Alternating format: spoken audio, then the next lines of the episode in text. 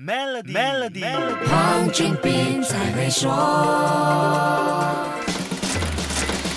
你好，我是黄俊斌。政府在二零二二年财政预算案中建议，向应纳税收入超过一亿令吉的企业征税百分之三十三，把股票交易印花税从百分之零点一提高到百分之零点一五，同时废除两百令吉印花税的上限。汇利资本首席策略师潘立克说，繁荣税基本上对大型公司比较不利，印花税则是不利于外资和基金。那么，未来哪一些股项会是比较有作为的呢？其实我们也认为，在未来的六个月呢，中小型股可能会表现的比大型股来得好，尤其是低价位的中小型股，因为第一，中小型股一般上应该不会受到繁荣税的影响；第二呢，在印花税方面，如果你的股价是属于比较低的，印花税上也比较低。除了注意中小型股项的市场反应，一些领域的。股项也可能受到预算案的各种措施所推动。那么哪一些领域值得留意呢？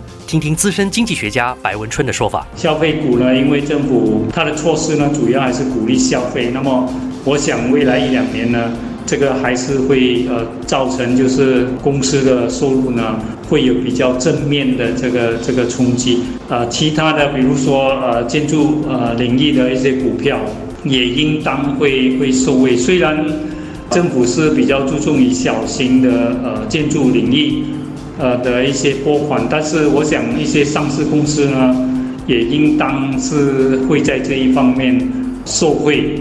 绿色经济是二零二二年财政预算案的另外一个重点，这个经济新浪潮对国内企业会有什么作用呢？下一集跟你说一说。守住 Melody，黄俊斌才会说。黄俊斌才会说。